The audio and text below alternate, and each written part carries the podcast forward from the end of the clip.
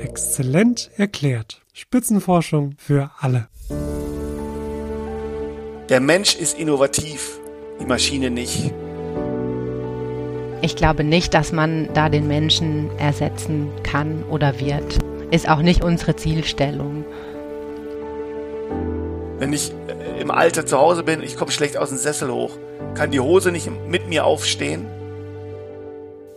Herzlich willkommen zur ersten Folge von Exzellent erklärt. In diesem Podcast werde ich euch jeden Monat spannende Forschung vorstellen. Dazu spreche ich mit Wissenschaftlerinnen und Wissenschaftlern aus den 57 sogenannten Exzellenzclustern in Deutschland.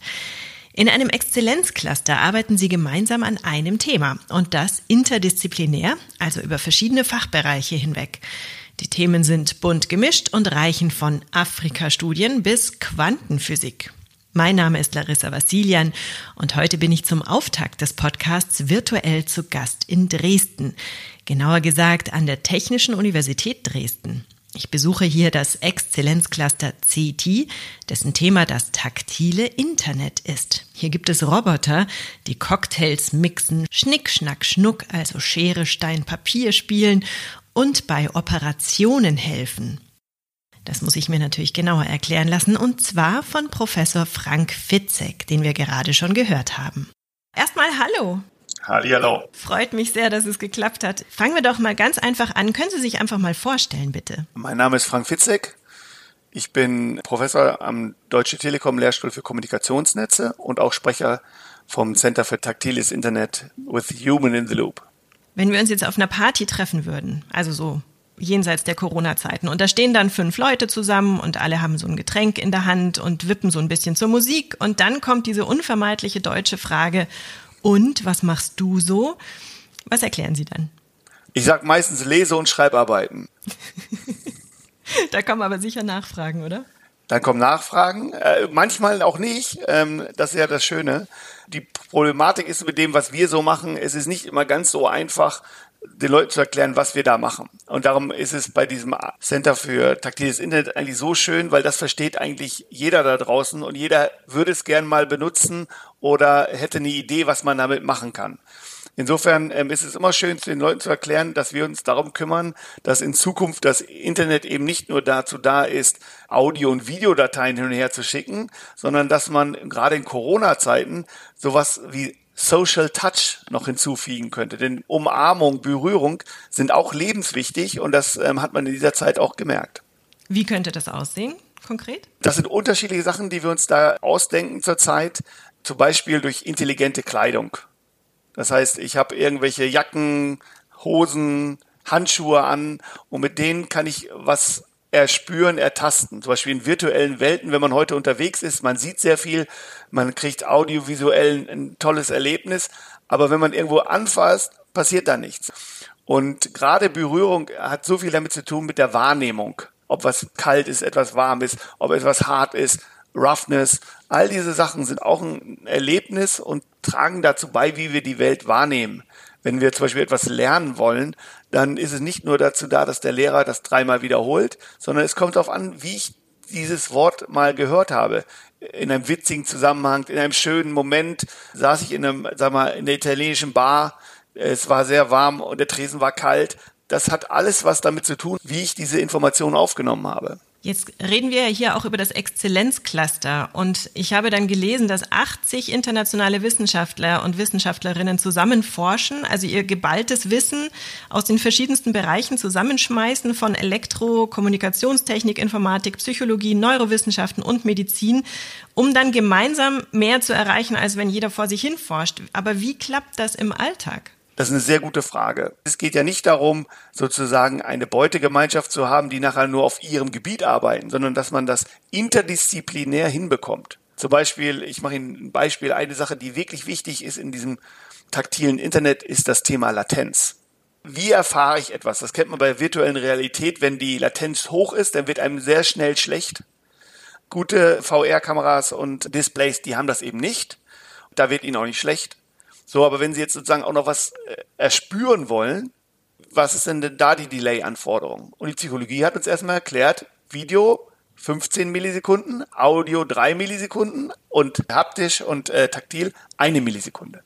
Das heißt aber, dieses Übelwerden ist, weil mein Gehirn praktisch andere Reize hat als die, die ich durch meine Tast- und Sehsinne und so weiter empfange. Also die, das, das, bringt das nicht zusammen, oder wie? Noch nicht mal das. In, nur wenn Sie nur sehen würden, wird Ihnen schon schlecht, weil Sie drehen den Kopf und das andere dreht erst später. Ja, und dann, da fängt das schon an. Wenn dann natürlich verschiedene Sinne zusammenkommen, dann wird es natürlich noch schlimmer. Und für uns Kommunikationstechniker, wir wissen, wir müssen Daten übertragen. Also Netflix gibt uns einen großen Satz von Bits und sagt, übertrag das mal. So, und jetzt kommt äh, was ganz anderes. Das taktile Internet sagt jetzt, wir haben hier die verschiedenen Sinne und die sind komplett unterschiedlich. Die einen bringen viele Bits und haben wenig schwierige Anforderungen an die Latenz. Und dann kommen welche, die haben ganz wenig Bits, aber die sagen, aber das mal ganz schnell auf die andere Seite. Das muss so ein Netzwerk erstmal verstehen, dass es unterschiedliche Regeln gibt für unterschiedliche Ströme. Und dann kommen sie ganz schnell in sowas wie Netzneutralität. Ja, ist was ganz Tolles, Netzneutralität. Wir sagen aber, nee, nee, geht jetzt nicht mehr, weil wir würden gerne den, die haptischen Signale zuerst und Video ganz zum Schluss. Und wenn man das eben in der gänzlichen Sache durchdenkt, hat das viel Implikationen auf das äh, Internet, wie es heute ist. Hier klinke ich mich mal ein, denn ich denke, den Begriff Netzneutralität muss ich erklären. Netzneutralität bedeutet kurz gesagt, dass alle Daten im Netz gleich behandelt werden sollen. Dass also alles gleich schnell oder gleich langsam übertragen wird. Egal, ob es von einer großen Firma kommt, mein privates Urlaubsvideo ist oder eine E-Mail.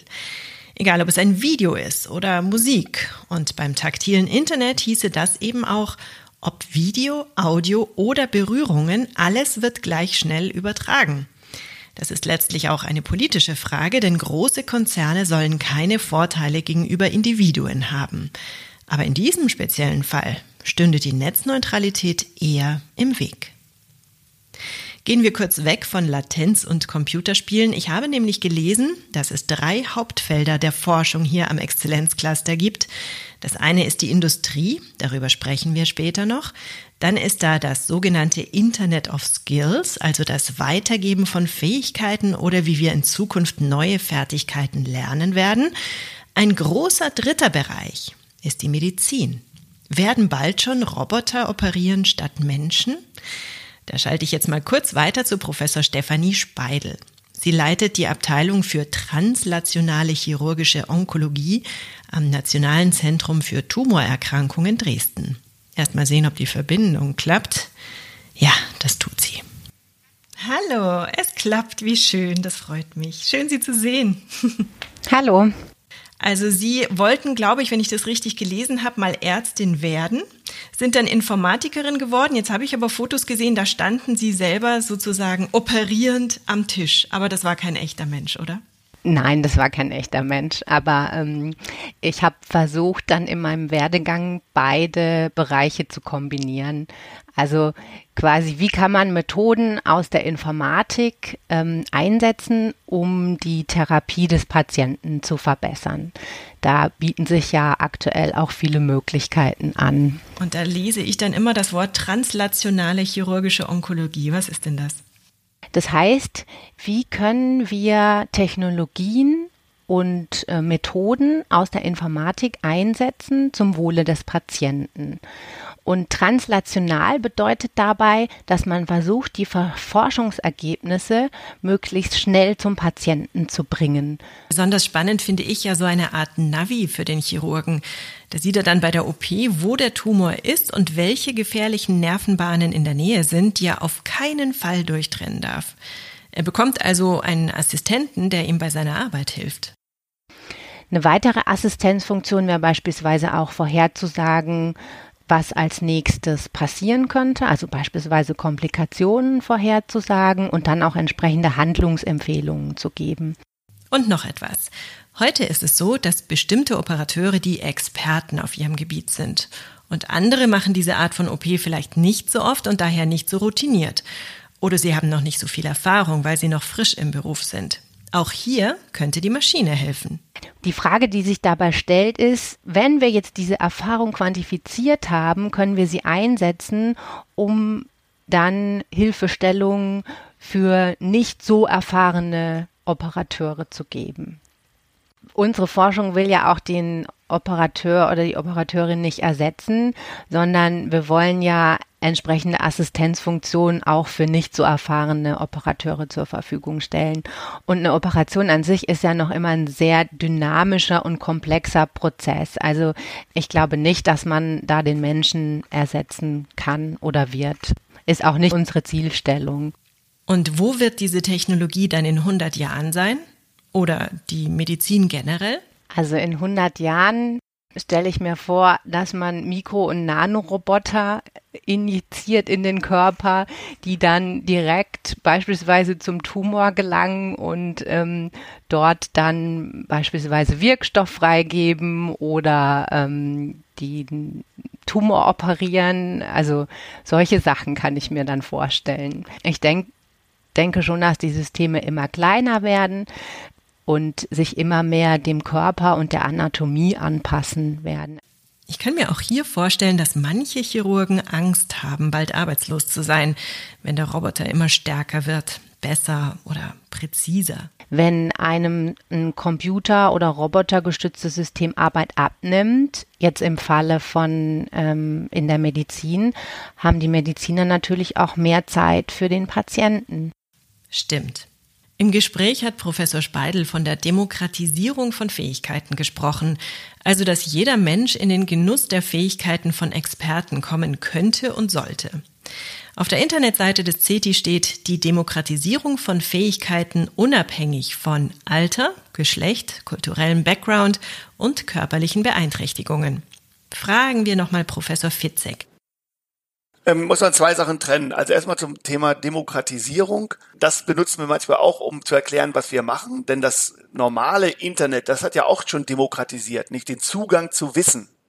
Also es war noch nie so einfach, an bestimmte Sachen ranzukommen, an einen guten Film, an eine gute Musik. Ich habe früher wahrscheinlich drei Wochen gebraucht, mit dem Fahrrad in die Stadt fahren, um einen bestimmten Song zu kriegen. Das ist sofort jetzt alles da. Das hat das Internet gemacht. Was das taktile Internet ja eigentlich macht, ist demokratisiert den Zugang zu Fähigkeiten. Eine Demokratisierung von Fähigkeiten. Also ich tue mich schwer damit, mir das vorzustellen. Professor Fitzek meint es aber so. Wenn er etwas gut kann, dann kann er sich mit mir austauschen. Oder wenn ich etwas gut kann, dann kann ich es einer Maschine beibringen. Fähigkeiten gehören also nicht mehr nur einer Person, sondern sie können geteilt werden. Egal wo diese Menschen leben, wie alt sie sind oder welches Geschlecht sie haben. Mir fällt da als erstes mal ein, dass ich manchmal ein echt langsames Internet habe. Wie sollen da auch noch Fähigkeiten durchpassen? Und grundsätzlich glaube ich auch, dass wir in Deutschland mittlerweile verstanden haben, dass es nur über intensivsten Glasfaserausbau geht und äh, 5G wird ausgerollt. Wenn das alles da ist, dann äh, wird auch diese Idee vom taktilen Internet eigentlich überall Fuß fassen. Und äh, wir müssen erstmal nur zeigen, dass es an einem Ort sozusagen funktioniert. Und das ist schon schwierig genug. Und wenn es da funktioniert, skaliert es nachher auch in der Breite. Ich habe ein paar spielerische Ansätze gesehen. Da gab es dann Videos von Robotern, die einen Cocktail gemixt haben oder die ähm, äh, Schere, Stein, Papier gespielt haben oder sowas. Das sind Sachen, die guckt man sich gerne an. Die kann man bestimmt auch auf Messen zum Beispiel gut vorführen. Aber wo führen die hin? Also was ist da dann praktisch das, was Sie damit bewirken wollen, was Sie damit rausfinden wollen? Das ist auch eine sehr gute Frage, hat aber auch verschiedene Ansätze. Warum machen wir diese Demonstratoren überhaupt? Erstmal nur für uns, um zu verstehen, funktioniert das, was wir uns ausgedacht haben. Dann ist aber auch wichtig, die Bevölkerung mitzunehmen. Ja, wir nehmen diese Demonstratoren, wir gehen an Schulklassen ran, wir erzählen das dem Steuerzahler. Was passiert hier eigentlich? Warum ist das wichtig? Was macht das mit euch? Ist ja auch mal gut, die Reaktion zu erfahren. Ja? Wenn Sie das Thema Digitalisierung nehmen, dann haben die meisten Leute Angst oder wissen nicht genau, was das ist. Und wenn wir denen sagen, du bist jetzt in der Lage, einen Roboter zu benutzen, da muss ich, sage ich mal, in der Industrie oder beim Mittelstand nicht mehr groß Überzeugung äh, bringen. Die wollen Roboter, weil die wissen für bestimmte Sachen, um die neuen Produkte zu machen, brauchen wir Roboter. Sie wissen aber auch, wo, wo das Problem liegt. Sie haben keinen, der diesen Roboter programmieren kann. Und wenn wir jetzt sagen, ja, mach es einfach mal vor, mehrere Male, der Roboter versteht dich dann schon. Das heißt, Diese ganze Programmierarbeit in der Mitte wird rausgenommen. Ich brauche jetzt nur noch Leute, die ein bestimmtes Talent haben. Heißt aber auch, wir brauchen nicht mehr Leute, die programmieren können, in dem Sinne, um den Roboter zu machen. Wir brauchen aber Leute mit Talent. Das sagen wir in der Schule auch. Ihr müsst was, ihr müsst Innovation machen. Ideen haben, kreativ sein. Genau das ist es. Und nicht nur Wiedergeben von Wissen, was der Lehrer euch gesagt hat. Und was man auch nicht unterschätzen darf, so ein Demonstrator bedarf ja unterschiedlicher Leute. Da wären wir wieder beim interdisziplinären Ansatz der Forschung. Da stehen dann Mediziner, Psychologen, Informatiker, Elektrotechniker und Maschinenbauer da und sagen, warum funktioniert das nicht? Ach so, gut. Und alle reden nochmal drüber und finden eine Lösung. Mal kurz zusammengefasst. Manchmal denken wir auch, wir haben es verstanden, müssen aber nochmal nachfragen und in dieser Zusammenarbeit ist, glaube ich, auch der Kerngeist dieses ähm, Exzellenzclusters. Sie haben vorhin kurz das, den Begriff von der Angst vor dem Digitalen verwendet und diese Angst würde ich gerne nochmal thematisieren. Haben Sie denn Verständnis für Menschen, die Angst haben vor dem Digitalen oder vor künstlicher Intelligenz generell? Ich verstehe das darum gehen wir ja auch raus. Also ich bin ähm, als noch vor Corona-Zeiten, ob das nun für 5G, Digitalisierung oder für den Exzellenzklasse ist, den Leuten zu erklären, was heißt denn das, wenn wir die Roboter so einfach anlernen können? Da haben die meisten Leute Angst, der nimmt mir doch meine Arbeit weg. Und dann erklären wir immer, nein, das macht er ja nicht. Was jetzt passiert ist, wir bauen andere Produkte. Darf ich hier ein bisschen Werbung einfügen für diese neue Art der Produktion? Bitteschön. Wir drucken also nicht eine Million Mal das gleiche T-Shirt in Asien, sondern wir haben eine Manufaktur im Hinterhof in Düsseldorf, München, Berlin oder Dresden. Da sind dann Roboter, die das T-Shirt extra für dich zusammenbauen. Jetzt. Keine Transportwege, genau auf dich angepasst. Umwelttechnisch und ethisch richtig korrekt. Auf einmal hat das einen ganz anderen Twist. Dann sagt er, und nimmt er denn meinen mein Arbeitsplatz weg? Nein, macht er nicht. Er verschiebt Arbeitsplätze. Das wird auf jeden Fall kommen. Im Endeffekt werden wir mehr Arbeitskräfte brauchen, aber andere. Das heißt, man müsste heute in der Schule schon sagen, bringt den Leuten was bei, was sie innovativ macht. Musik zum Beispiel ist was. Mathe, Sport. Ja, das sind Sachen, die uns interessieren am Ende des Tages. Dass man eine Sprache lernt, auch super. Was wir aber nicht brauchen, sind Leute, die uns fragen, was kommt denn in der Klausur dran? Was wir machen mit taktilen Internet, ist ja sozusagen ganz weit dahin. Das, das ist ja, ich sage mal, das Endgame der Digitalisierung. Da wird's richtig interessant. Was kann denn der Mensch, was der Roboter nicht kann und umgekehrt? Ähm, das ist äh, ähm, sehr interessant, weil genau da muss man, glaube ich, ansetzen. Der Mensch ist innovativ, die Maschine nicht. Auch wenn die Leute sagen, das wird die Maschine auch nochmal lernen. Das will ich sehen was die Maschine super kann, ist, die Maschine wird nicht müde. Wenn die Maschine das einmal verstanden hat, dann kann sie das so oft wiederholen, wie man es möchte, ohne Fehler. Wenn man diese zwei zusammenbringen kann, der eine ist innovativ und der andere ist repetiv. Karl Marx wäre begeistert, glaube ich. Weil der hat ja gesagt, die müssen ja immer das Gleiche machen in der Fabrik. Genau. Jetzt macht's die Maschine und der Mensch macht Innovation. Darum geht's eigentlich wenn Sie mal gesehen haben, wie sowas interagiert, der Mensch mit der Maschine, um was beizubringen, dann ist das super interessant, wie auch die Arbeitsweise sich ändert. Ja, jeder versteht ja, dass es Hilfsmittel gibt. Keiner wird sich mehr über einen Gabelstapler ärgern. Wollt ihr die, die 50 Liter Fässer Bier wieder mit der Hand tragen? Will ja keiner. So, und genauso ist es mit den Robotern. Die können vielfältig eingesetzt werden. Weil heute sehen wir Roboter immer nur da, wo es millionenfach das Gleiche ist. Aber was wäre denn, wenn der Roboter jede Aufgabe übernehmen kann? Interessant finde ich ja, dass Science-Fiction-Serien das schon seit Jahrzehnten uns vordenken oder vorleben mit den Androiden, die man da hat bei Star Trek, Star Wars, wo auch immer irgendwelche Wesen, die Menschen ähnlich sind in der Regel und uns dann helfen und dann eben auch in dem Fall unkaputtbar sind. Die brauchen keinen Sauerstoff und so weiter. Die können auch hohe Temperaturen aushalten und sind nicht so so fragil wie der Mensch letzten Endes. Das Problem ist aber, genauso in den Serien wie auch im echten Leben, so ein Roboter ist teuer. Also den kann sich natürlich jetzt nicht jeder leisten, oder? Das ändert sich gerade. Darum ist es ja auch so interessant für den Mittelstand. Früher war das gar keine Frage, da kostete so ein Roboter eine halbe Million, eine Million, in der Autoindustrie wahrscheinlich noch mehr. Und das ist nicht mal das teuerste. Das teuerste war der Programmierer, der dem Roboter erstmal sagen muss, was er machen soll. Und der Faktor ist ungefähr zwischen zwei bis sechsmal so groß. Das der Mensch, der es programmiert, kostet weitaus mehr als der Roboter. Darum bauen wir ja auch immer noch die gleichen Autos. Da will ja keiner was ändern an dem Programm. Das hat ja so viel gekostet. Gut, Autos baut jetzt auch nicht jeder kleine Mittelständler, aber es gibt auch greifbare Beispiele. Ich habe mal eines rausgegriffen. Da gibt es einen Bäcker in Görlitz. Dem geht ein Roboter in der Backstube zur Hand. Er stapelt Brötchen auf ein Brett, fein säuberlich. Und wenn es am nächsten Tag Kuchen sein soll, macht der Bäcker ihm das vor und der Roboter stapelt Kuchen. Es muss ja immer umprogrammiert werden. Und das ist einfach einfaches Vormachen. Und wie man das eben auch effizient hinbekommt, das ist, ist eine, eine Frage. Nur wir haben auch schon die ersten, sag ich mal, Ergebnisse, die zeigen, wie sowas funktionieren kann und dass es auch angenommen wird. Können wir noch ein bisschen über so, so Anwendungsbeispiele, die ich mir für den Alltag vorstellen kann, sprechen? Also wenn ich jetzt alt bin, ähm, was, was kann ich da für Hilfen erwarten? Da geht's in, in den Bereich dieser intelligenten Kleidung. Wie gesagt, es gibt Handschuhe, Jacken, Hosen. Und diese Jacken und äh, Hosen sind natürlich ausgestattet mit Sensoren und Aktuatoren. Sensoren brauche ich erstmal, um zu verstehen, was macht der Mensch da. Ich will also lernen, was der Mensch da macht. Wenn ich dem Menschen aber was beibringen will, brauche ich Aktuatoren. Wenn ich jetzt diese Aktuatoren habe, können die mir auch bei anderen Sachen helfen. Zum Beispiel, wir, sie haben eine Schulter ausgekugelt und um das wieder hinzukriegen, müssen sie zum Arzt. Der macht mit ihnen Übungen.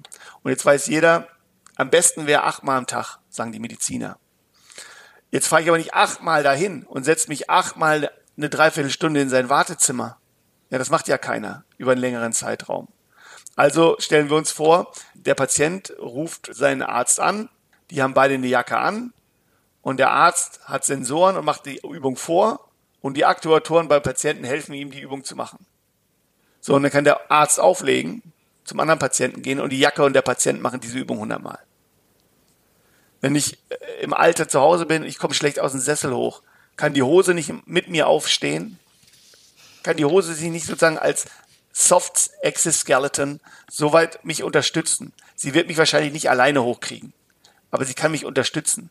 Das sind natürlich Sachen, die sehr interessant werden, ähm, um zum Beispiel das Leben im Alter zu verbessern. Und diese intelligente Kleidung ist ein Bestandteil von dem, was wir hier machen. Aber für mich klingt das als, als Außenstehende jetzt so, als gäbe es einfach grenzenlose Forschungsideen bei Ihnen, oder? Weil das geht ja in, in so viele Bereiche des Lebens. Und äh, es ist wahrscheinlich schwer, dann sich überhaupt rauszusuchen, worum kümmern wir uns jetzt von all diesen Ideen, oder? Das stimmt. Also umso länger man sich mit beschäftigt, umso mehr Ideen hat man. Das Schöne ist, dass die Grundforschung und die Module, die wir bauen, immer die gleichen sind. Gibt es denn auch Probleme in Ihrer Forschung oder Grenzen, an die Sie stoßen? Probleme würde ich sagen erstmal nicht. Natürlich Herausforderungen, so sagt man es ja heutzutage immer. Ähm, das ist natürlich so ein Konglomerat. Ja. Es gibt immer Zeit, Geld, gute Leute. So, und in dem Dreieck bewegen wir uns. Und irgendwo hapert es immer. Kann ich jetzt es hinkriegen, dass die, die Kooperation, und das ist ja ein wesentliches Ziel dieses Clusters, wie, dass die Kooperation zwischen den Forschern ähm, immer noch vorhanden ist. Ja. Und damit verabschiede ich mich auch schon von Professor Fitzek. Es war interessant, mehr über das taktile Internet und das Exzellenzcluster Center for Tactile Internet with Human in the Loop zu erfahren. Mal sehen, was hier in den nächsten Jahren noch ausgetüftelt wird. Mir hat in diesem Gespräch ein Satz von Professor Fitzek besonders gut gefallen und den werde ich mir merken. Und zwar? Wenn das funktioniert, dann geht auch noch mehr. Und genau das gilt auch für diesen Podcast. In der nächsten Folge treffe ich wieder spannende Wissenschaftlerinnen und Wissenschaftler, dann aus einem ganz anderen Forschungsgebiet und von einem anderen Exzellenzcluster. Bis dahin, bleibt neugierig. Eure Larissa Vassilian.